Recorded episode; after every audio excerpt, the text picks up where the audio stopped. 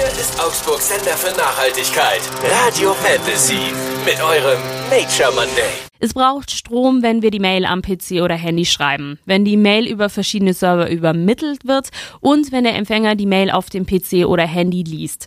Der wichtigste Punkt ist aber, die Mail bleibt auf einem Server. Und solche Server stehen überall auf der Welt in riesigen Rechenzentren, die gekühlt werden müssen. Und zwar ordentlich. 2015 waren die Rechenzentren für ein Fünftel des weltweiten Stromverbrauchs verantwortlich. Deswegen weg mit den Mails, die wir nicht mehr brauchen. Am PC geht's wahrscheinlich noch mal ein bisschen schneller als am Handy.